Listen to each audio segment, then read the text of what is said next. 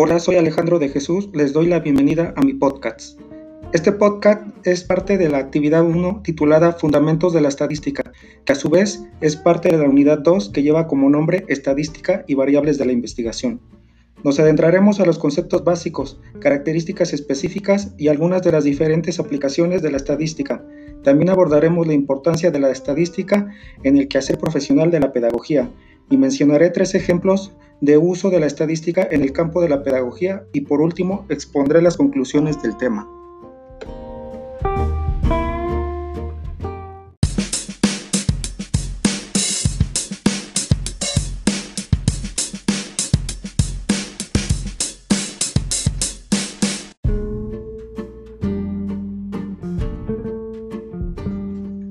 Comencemos con la definición de estadística. La estadística es una rama de las matemáticas que nos ayuda a obtener, ordenar y analizar un conjunto de datos específicos. En otras palabras, nos facilita la obtención de datos, pero sobre todo nos facilita el manejo y la administración de estos datos, para posteriormente analizar lo recabado y darle un uso específico.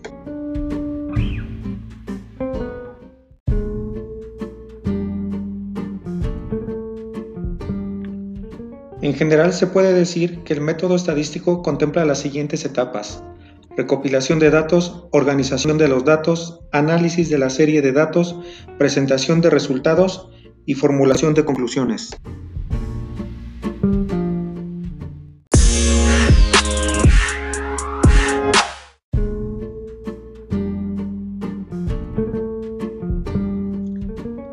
Características de la estadística. La estadística está subdividida en dos ramas, la estadística descriptiva y la estadística inferencial. La estadística descriptiva, como su nombre lo dice, describe las características fundamentales que representan a una población. Esta rama de la estadística nos ayuda a llegar a conclusiones previo análisis de la información recabada. La estadística inferencial nos ayuda a hacer predicciones, generalizaciones, comprobar hipótesis y obtener conclusiones también previo análisis e interpretación de la información recabada.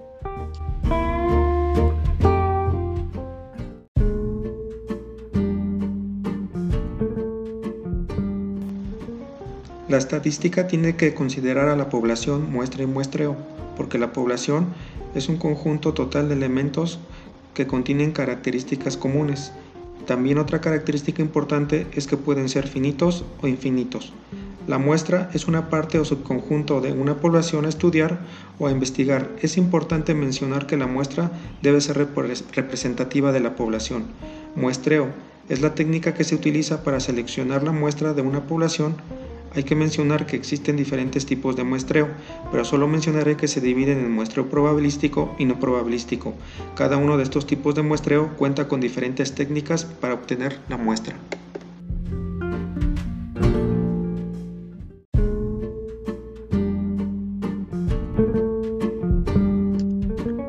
La estadística también tiene las siguientes características. Una incertidumbre respecto a los resultados, también contempla la posibilidad de un margen de error y hay una posibilidad de que los resultados del análisis estadístico puedan resultar incompletos en sí mismos. La estadística cumple con la función de tomar distancia de aquello que se observa. También permite tomar distancia de los casos individuales para poder poner acento en las características compartidas. Los datos recabados deben sustentar las decisiones que se toman en las siguientes etapas. La elección de las técnicas estadísticas deben estar subordinadas al objeto de investigación. Es importante mencionar que la etapa descriptiva debe realizarse primero si es que se quiere hacer algún tipo de inferencia. La estadística nos ayuda a la creación y validación de hipótesis.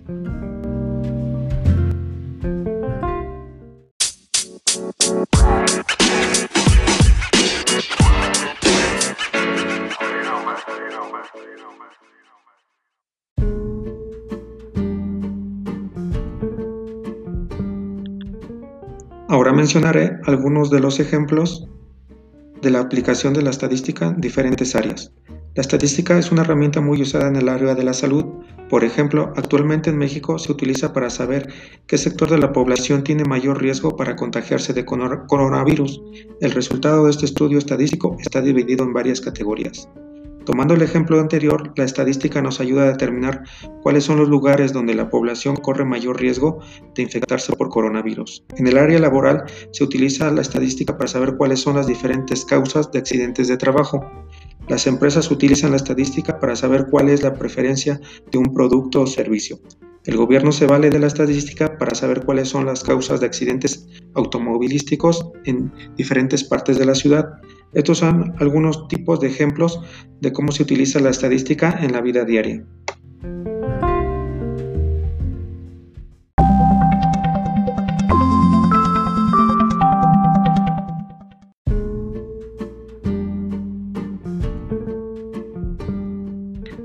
Ahora abordaremos la importancia de la estadística en el quehacer profesional de la pedagogía. Veámoslo de la siguiente manera. No es lo mismo investigar alguna característica, cualidad o algún otro dato necesario para nuestra investigación de todos los alumnos que componen las escuelas de nivel superior en toda la República Mexicana. Es más fácil tomar una muestra representativa de esta población. Como ya hemos mencionado, tomar una muestra representativa nos ayuda a reducir el tiempo que se necesita para recabar la información, nos facilita el uso, manejo y organización de la información. Por consecuencia, el análisis de los datos puede darse de manera más rápida y en el caso de la presentación de los resultados puede ser menos extensa.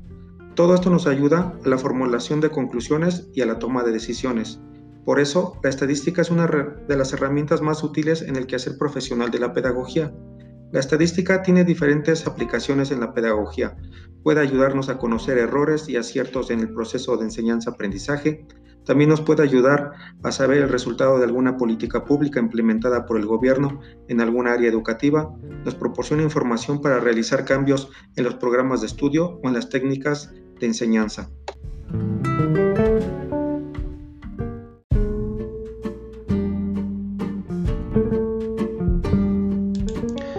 Se podría decir que la estadística en el quehacer profesional de la pedagogía nos puede ayudar a detectar problemas, así como describir patrones o tendencias que se dan en el ámbito educativo. También nos ayuda a entender los diferentes procesos y comportamientos de los diferentes actores involucrados en el proceso de enseñanza-aprendizaje. Este conocimiento podrá servir como guía para inferir en el ámbito educativo con una serie de decisiones que ayuden a desarrollar de mejor manera a la educación.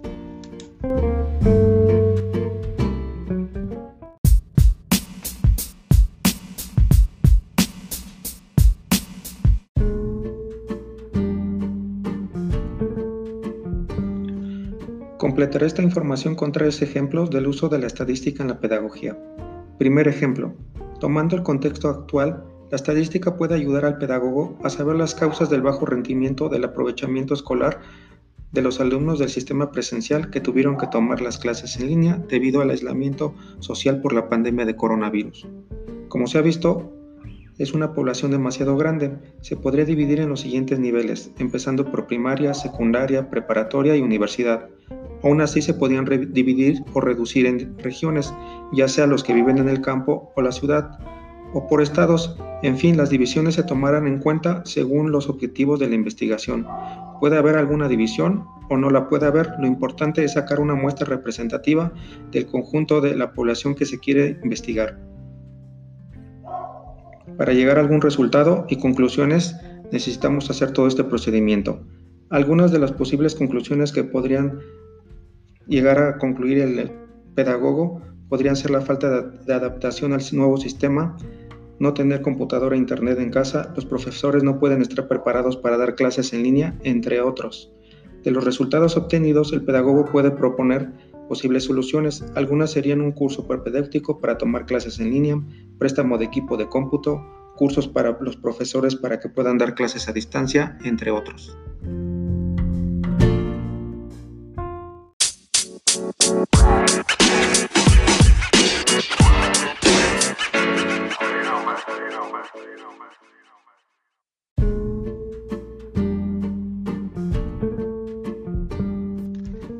Segundo ejemplo, tener, información del estado emocional y psicológico de los estudiantes que toman clases a distancia a consecuencia de la pandemia de coronavirus.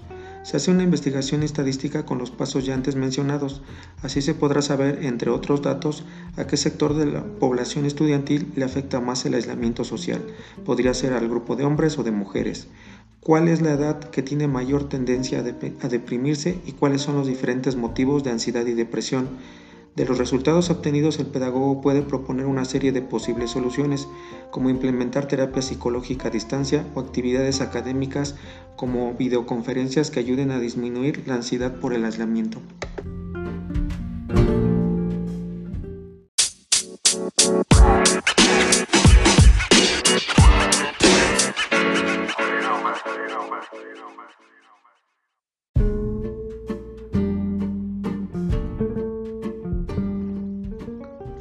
Tercer ejemplo, medir los resultados de las políticas públicas implementadas por el gobierno debido al aislamiento social.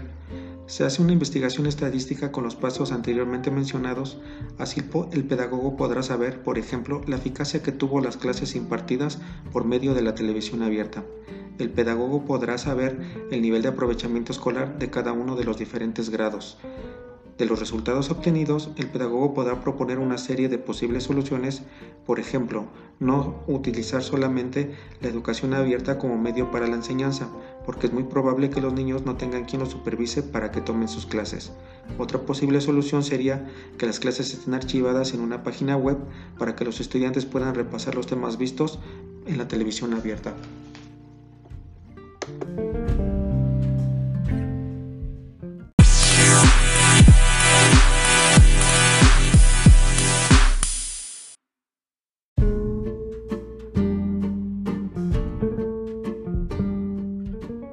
Conclusiones. Como, hemos visto a lo largo del curso, la estadística es utilizada en diferentes áreas como la médica, la industrial, la laboral, la educativa, entre otras. La estadística es una herramienta útil en el proceso de investigación. Hacer un buen uso de ella es labor importante por parte del pedagogo sobre todo porque equivocarse en alguna de las etapas de investigación estadística podrían arruinar nuestra investigación o dar un resultado con datos inciertos para los objetivos de nuestra investigación. La estadística aplicada al quehacer profesional de la pedagogía goza de innumerables beneficios, como los ya antes mencionados, esta herramienta debe ser aplicada con rigor y conciencia si es que de verdad se quiere contribuir al mejoramiento de la educación. Pienso que hay todavía mucho por estudiar, analizar, modificar o actualizar en el ámbito educativo, sobre todo lo concerniente al proceso de enseñanza-aprendizaje, y la estadística puede ayudarnos a conocer más sobre este y otros temas de interés, solo que hay que considerar que la educación es parte fundamental para el pleno desarrollo de los individuos y de las sociedades, y pienso que no hacer nada para mejorar la educación es no hacer nada para mejorar el mundo.